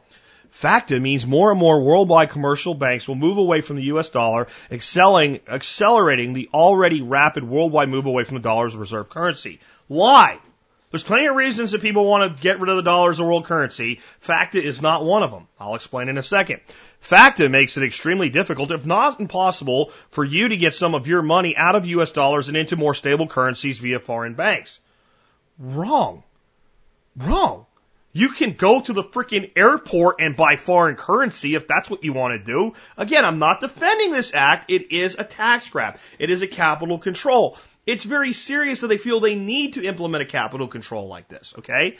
But it doesn't prevent you from owning foreign currencies. We have ETFs for that, moron. I just, I shouldn't even be explaining this yet. I want to do this all at once. Two, the largest banks in the world, JP Morgan Chase and HSBC, have eliminated international wire transfers. Many small banks have reportedly followed suit. This has affected Americans' ability to buy services unavailable in the U.S. if they bank with Chase. Many more banks are expected to outlaw international wire transfers during the run up to July 1st. Lie. It's not a lie that some of these banks have limited or eliminated wire transfer service from U.S. banks to the international side. They haven't done anything to prevent international to U.S. They've done it the other way around. Okay. But there's plenty of banks that still do it and they have, but this is, this is where it's a truth wrapped in a lie. In fact, this thing is completely true until the end during the run up to July 1st. Everything the guy says is technically true, except it's not related to FACTA at all. This has nothing to do with FACTA. Eight, these clear examples of capital controls are what broke a broke and desperate government does when it knows the value of its currency is about to collapse. This is true. Number eight is true, sort of. Okay, but it's not because they know it's about to collapse. They know that the dollar is in trouble long term, and this is one of many capital controls that are being instituted to try to get more money. Now, this is, I, just said a lot of this was bullshit. One half true, one true unrelated, everything else bullshit. I'm going to prove it to you right now. I've looked up this thing and I know what it does. First of all, FACTA only applies to United States citizens, not US dollars. In other words, if a Russian wants to hold US dollars, in a Russian bank or a bank in Hong Kong for that matter, it doesn't apply to him. If a guy from Japan wants to hold US dollars in a bank in Australia, it doesn't apply to him. Okay? So it only, it does not have anything to do with the dollar. It has to do with United States citizens. In fact, the currency is irrelevant.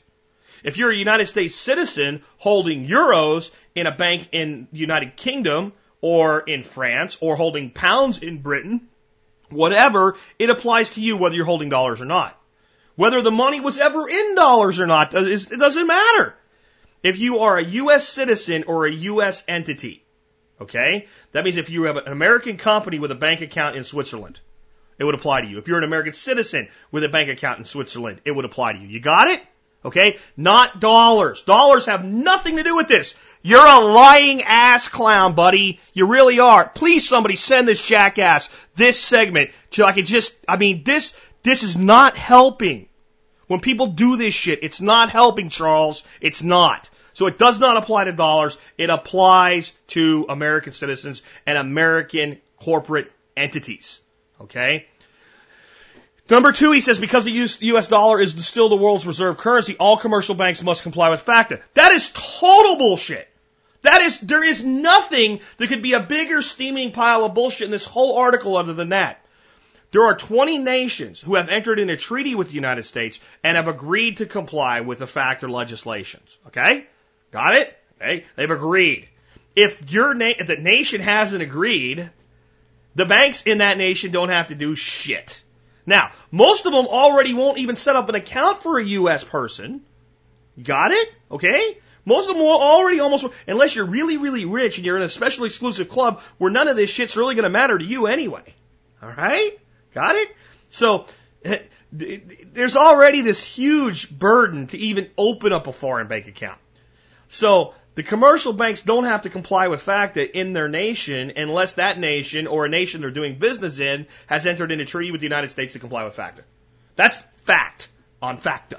All right. Again, I still think this is our government trying to scrape more money out of more people's pockets if they can, and it's more about tracking what people are doing than money because there's not that much money to be made here. Okay? It's class warfare bullshit as far as the money goes. It's pennies that they can recover with this. It's more about what they can learn with this. You got it? But if you're a commercial bank in a nation that has not entered into treaty with the United States over FACTA, you do not have to do jack diddly shit with FACTA, and there's nothing they can do to make you. The US dollar is the reserve currency, so they have to. No. First of all, it doesn't apply to dollars, it applies to individuals and entities that are U.S. citizens or U.S. based entities doing business in foreign nations. Got it? Okay. Second of all, you can't tell a bank, I don't know, in Iran, you must comply with FACTA. What do you think they're going to say?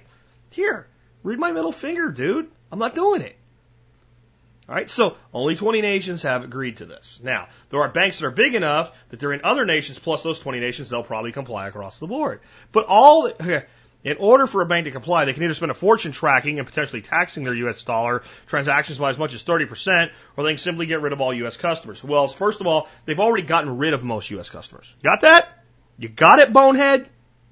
The, the number of people with foreign bank accounts that are U.S. citizen is tiny. That's why Peter Schiff went offshore with his business, set up a company offshore, and only takes clients that aren't U.S. citizens because you're too much of a pain in the ass to deal with if you're a U.S. citizen. Okay? So it's already, but tax transactions by as much as 30%. That is not the case. That is not the, the 30% is a penalty for failure to comply with withholding requirements. So what they're saying is basically what they're, this is what FACTA really is. You're a U.S. citizen, you're living in Spain. You have a bank in Spain. You're doing all your business in the bank in Spain. You're making your money in Spain.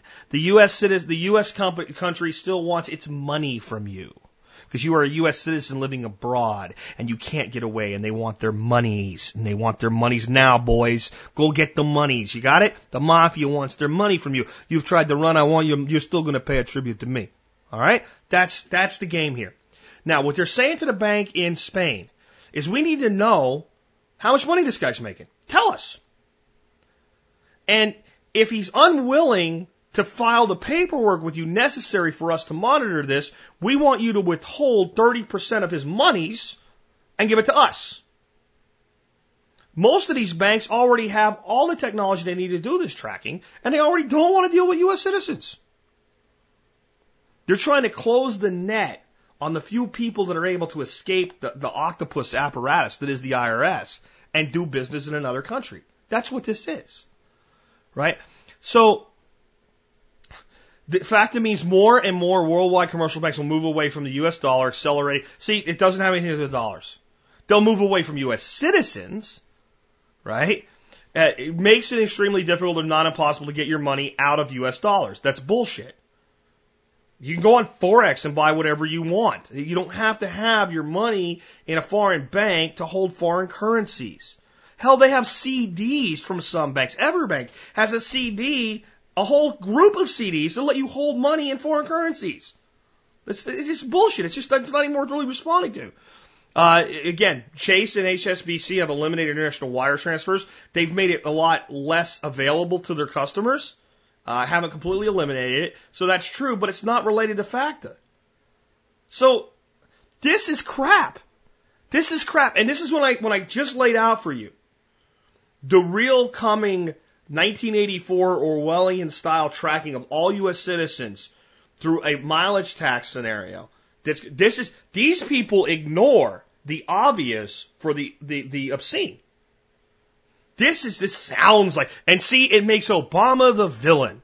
Okay, Obama is an ass clown douchebag running our country. He's our current head gangster, just like Bush Jr. was, just like Bush's old man was, just like Billy Clinton was, just like the next ass clown will be. This is not in defense of him, but if you're vilifying one, and it's the Democrats and all, and you know, the thing is, Karim said that this this is like a, an MSM style uh, thing. I don't think so. I think this is something that people can use use to buy their way in to look like news. This is like a sponsored article because no editor, no editor with the, with the most remote fact checking would allow this.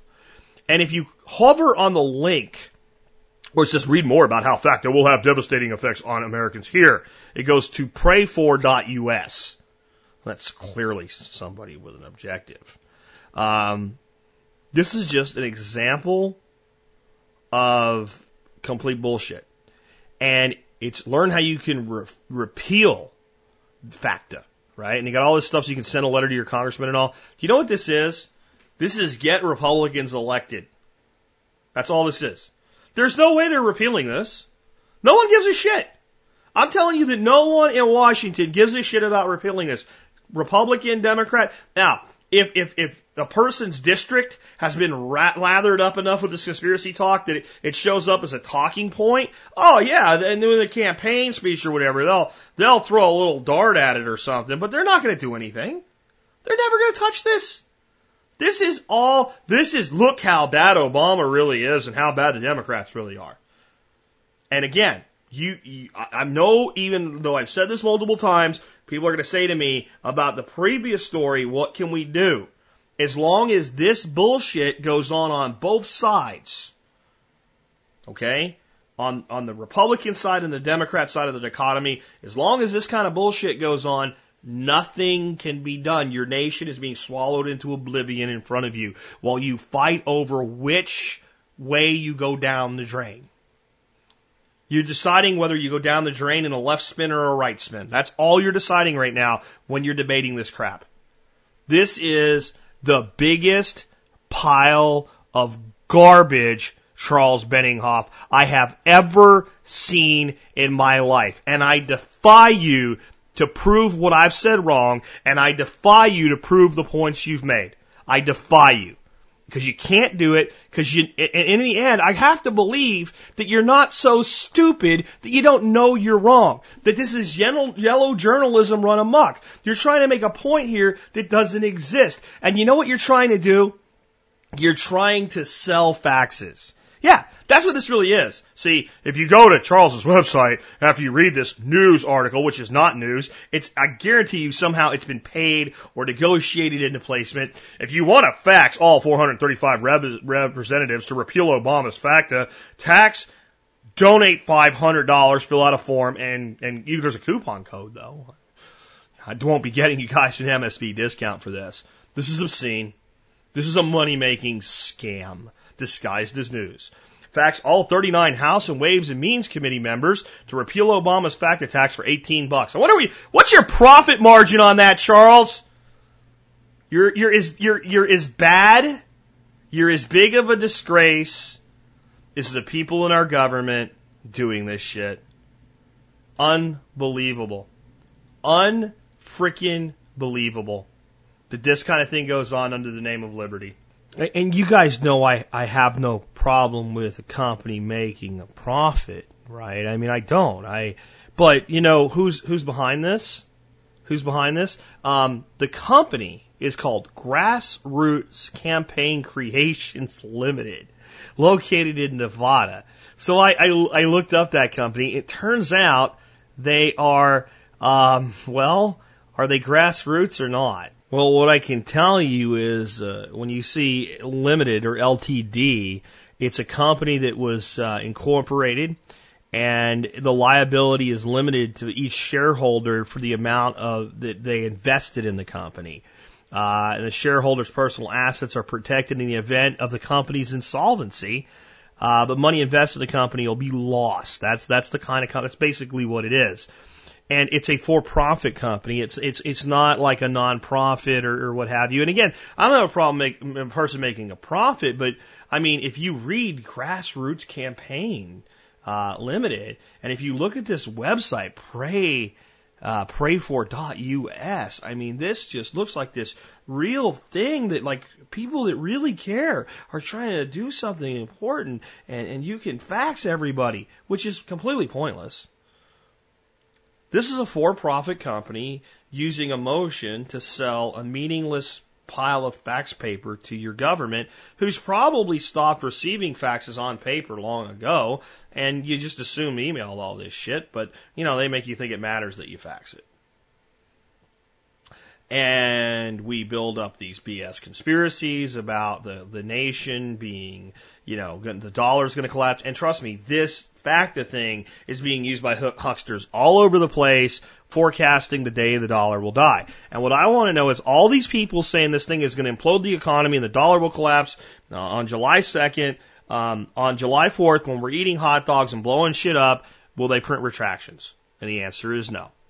So, so please don't fall for bullshit and please pay attention to the shit that's actually going on. And again, the title of the article was The Secret Tax That Could Collapse the Dollar. It's not a secret. It's not a tax. It's not collapsing anything. And people like this make me sick. Let's take another one. Let's do a debt question, a personal debt question. Hi, Jack. This is VFDP, VFDP, VFD Prism from the Zello channel. I'm wondering what the best way to pay off debts owed and credit is. All of what I have is already in collections and making offers, so I don't know if I should take those offers or pay the whole amount. Also, what is the best way to rebuild credit so that one day I could get a loan for a house and land? Thanks for all you do. Um, let's talk about that for a minute. So, um, if you are in collections and you can pay off your debt for a portion of the debt and have it closed, would you be better off going back paying off the full debt? Uh, no, no. Here's why: your credit's already screwed. Uh, the only thing you can do is is is end the problem and the people that you owe the money to, you don't owe the money to anymore. You owe the money to new people by the time this happens. See what happens is, let's say I'm Jack Inc., right? And you come to me and you're going to buy um, a house, and Jack Inc. is a bank, and you say, Jack, I want to buy a house, and I say, okay, fine. Let's not use a house because that's that's a bad example. I would foreclose on the house, and it, works a different way. Let's say that I'm uh, Jack Inc. and I sell furniture and I do my own financing for furniture, just so you can understand it in simple terms. And uh, you come in and you buy a couch and a love seat and some end tables and some other shit, and you you, you buy two thousand dollars worth of stuff. And you say, well, I'll have Visa or Mastercard. And that's all right. I got Jack Inc. credit, twenty two point five percent. Sign here, and no payments for six months, right? No payments, no payments for six months. Uh, in, in the end, you end up paying me back about eighteen hundred bucks, and you now owe me twenty two hundred dollars. How does that happen? 22% interest is how it happens. So you owe me about $2,200 and you don't pay me. And I have interest and late fees on that money, right? So I start jacking it up. I start sending you evil letters. I got my, my, my boys in the back room, my boiler room calling you, go, where's your money? Give us the money. And you don't pay. You say, I ain't got it. I can't pay. I'm sorry. I'm not paying you. So eventually I jack this up to where you owe me like about 2500 bucks, right? On a $2,000 purchase. You owe me 2500 bucks and I finally realized I'm never getting any money from this guy. I lost. Jack Inc. lost in this one. Eh, maybe I didn't lose that bad. I probably have it set up to where I got enough payments in that it really, you know, I, I'm okay. But I decide like I, there's no reason for me to keep this on the books anymore. This guy is never going to pay me. I am not in the collections business. So I turn over to Collections Inc. and I say, hey, I got a bunch of guys screwed me over, haven't paid. Do you want to buy their debt? and then you say to me, yeah, I, you know, Collection Inc. says, yeah, I want to buy their debt, and uh, they and I say, well, like I just, and they don't do it this way. I'm trying to break it down to one so you can understand how it works. They buy like a hundred people or a thousand people in one shot for a, a price on a dollar. But let's say I got this one guy, he owes me twenty five hundred bucks. Tell you what I'll do. I'll sell it to you for twenty cents on a dollar. All right, and you say, yeah, all right. So you buy my debt of twenty five hundred dollars for $500. Now, this new company is who you now owe. I have sold you as a debt to another party who now is responsible for collecting from you. I'm not responsible for collecting from you. I don't care about you anymore. Now, I might not, when you come back to Jack Inc. and you want to buy, you know, uh, a bedroom set, and I say, well, I do credit for anybody, and I, I pull your credit. You screwed me. Ah, you're not getting credit for me again. You go get somebody else's credit, bring me the money. I don't care, but I'm not giving you. So you won't get credit from me again. And you have your credit all screwed up and all. And I've reported to the agencies and everything, but I don't care about you anymore. You're yesterday's business now. All right. So you now owe Collections Inc. Collections Inc. is saying, anything we can get from this guy above 500 bucks is a profit.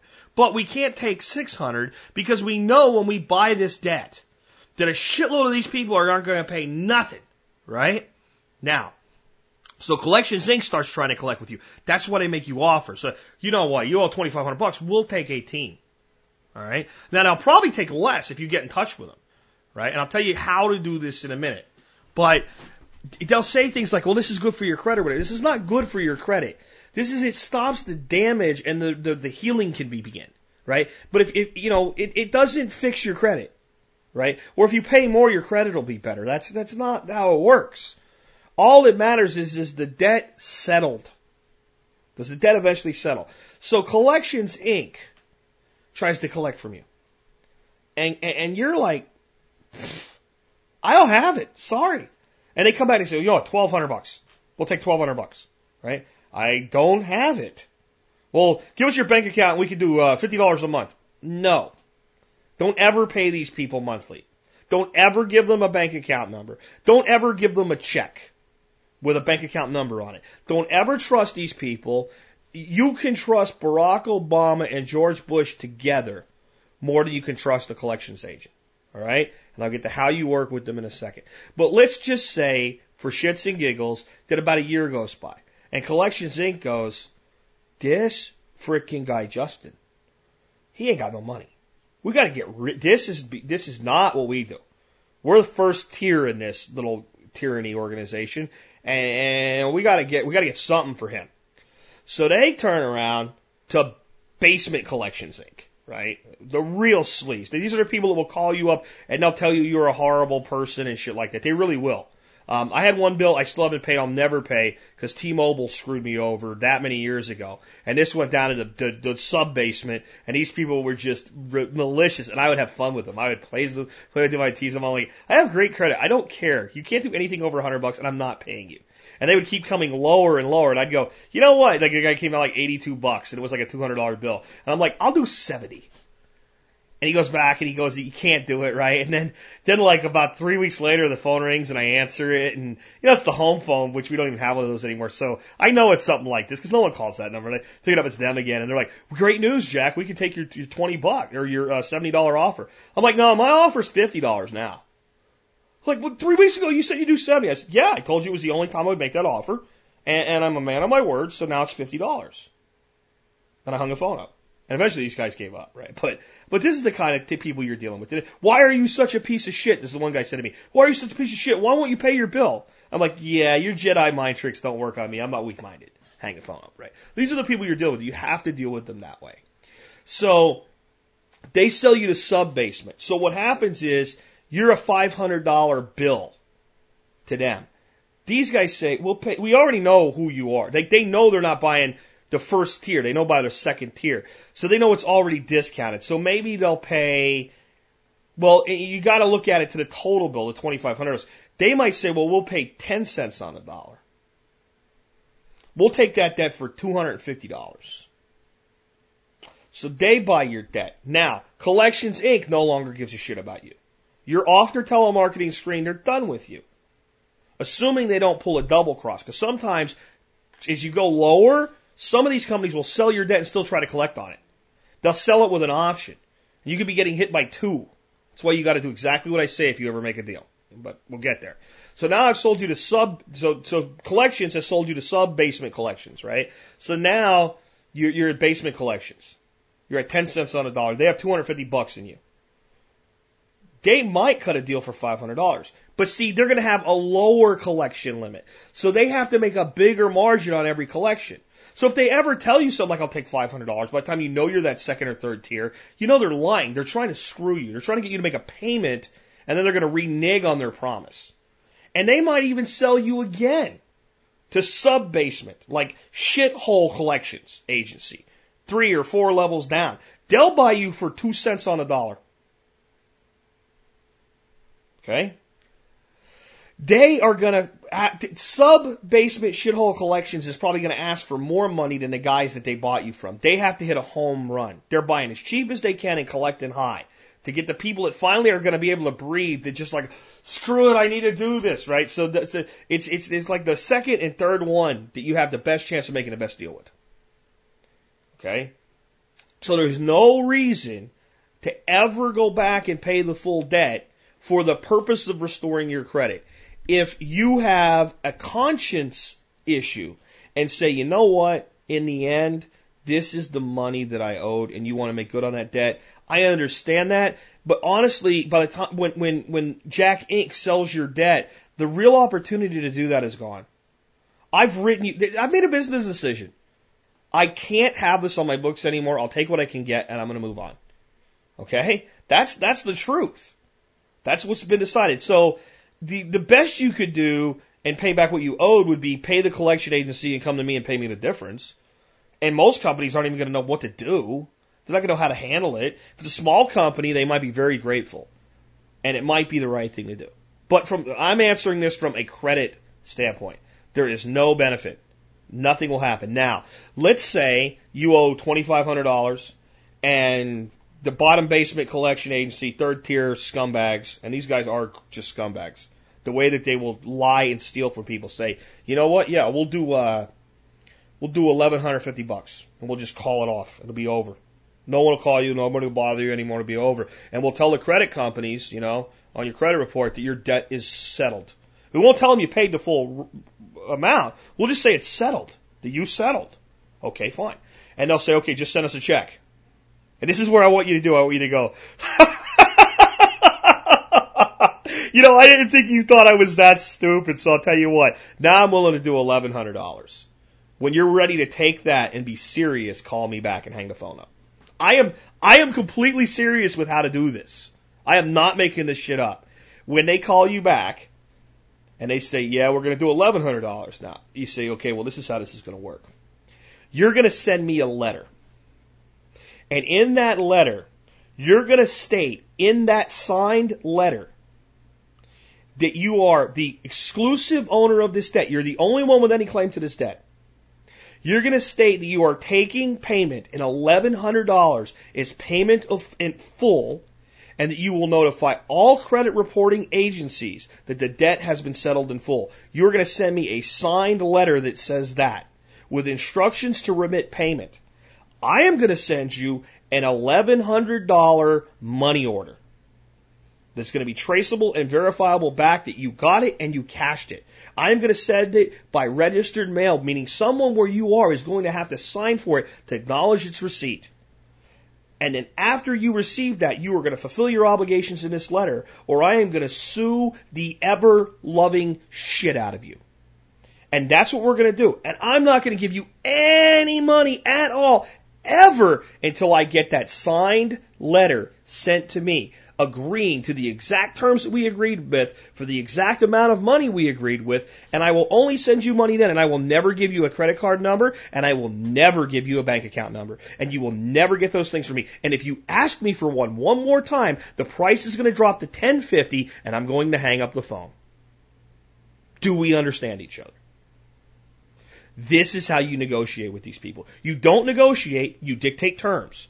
And when they meet your terms, then you agree to meet your own obligations that you've created for yourself. Now, if you don't have the money to pay now, and I'm telling you, do not take a payment plan from these people unless you get the same thing.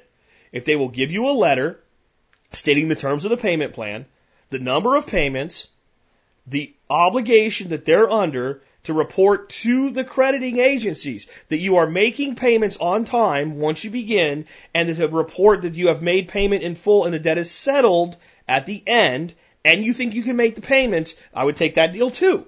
They're not going to come as low for that deal.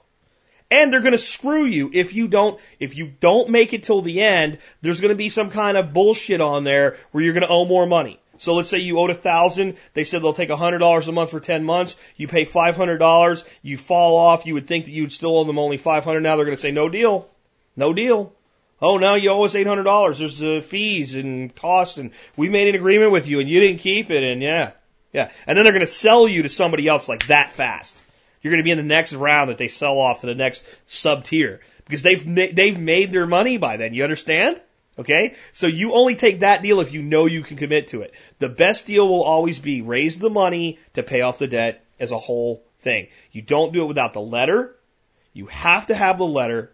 It has to be signed. It has to be specific. It has to, it has to include that the debt is settled in full no further obligations remain on this debt, and that they are the exclusive person to whom you owe money to for this debt, and they are obligated to notify the credit organizations that you have settled the debt at the time of settlement.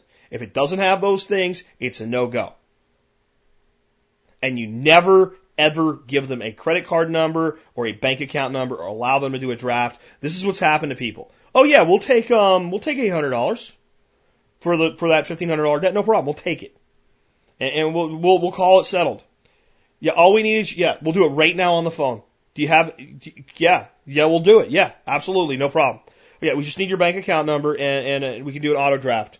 That's the only way we're doing this though. We're not doing it without that. No, no, no. We're not taking a credit card from you uh, because your credit card doesn't have enough balance to cover because you don't have a shit for credit card anymore. So you they don't, they don't want that, right? So or they'll say, you know, we no no no no we we we we we can't do a payment plan, we can't do a check in the mail, we can't do anything. We no no no no we have to have the only way I can cut you this deal today right now. Right, right. How can I put you in that new car today? It's the same shit, right? The only way I can do it right now is with a, with automatic bank draft. So then you'll give it to them, and what they'll do is they'll look at your bank account balance let's say there's like a thousand dollars in your bank account. Now they're not stupid. They know that if they take that thousand dollars out, you will close your account. They'll take the eight hundred dollars and they'll put your system on a monitor. And when there's enough money in there to settle the debt in full, they'll take the balance due. And if you try to sue them, they'll say this person owed us the money. They gave us a payment method. We collected. And you'll say, but they said, and, and, and, and a judge would say, do you have it in writing? No? Done. Done. Because as far as the court's concerned, you're a deadbeat, didn't pay your bills. So the obligation to ensure the contract lied with you, not with the collection agency. You see? So, the way you do this is you negotiate it down as low as possible, you pay it in full, you get full commitment up front, you get a letter acknowledging the debt settlement in full, you get a letter acknowledging they are the exclusive holder of the debt, and that they're obligated to report the settlement to the collection agencies upon settlement. And you pay them with a money order. You do not pay them with a personal check. Pay them with a cashier's check, not a personal check. That gives them your bank account information, that and a routing number, that and a routing number, if they're the type of entity that has relationships with financial institutions, which they will be, they can go in and steal your money out of your bank account legally because you gave them the information for the purpose of payment on a debt that you legitimately owe. There's nothing you can do if you give them that number and they use it to take your money. I'm not saying every single one of them will, but more of them will than won't. Anyway, with that, folks, we've got everything wrapped up. We're right under two hours today.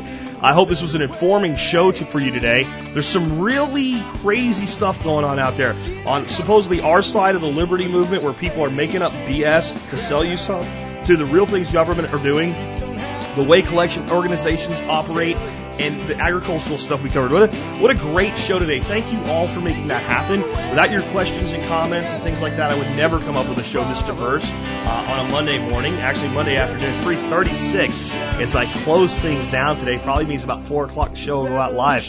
With that, this has been Jack Spirko with another edition of the Survival Podcast, helping you figure out how to live that better life if times get tough, or even if they don't. It's in our food these days, you know it's on our TVs. Sometimes we forget we are what we eat. I don't know the answer. It's like there's nothing I can do. It's the price we pay, I guess, when we follow all the rules. There's a better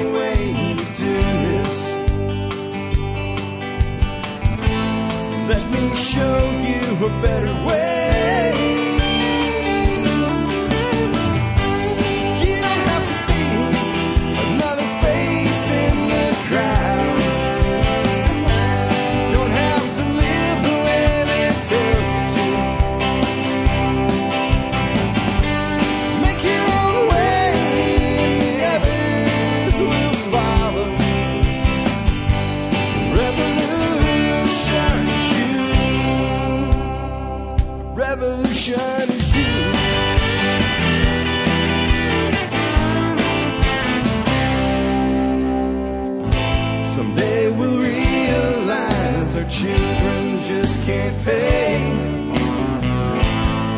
nobody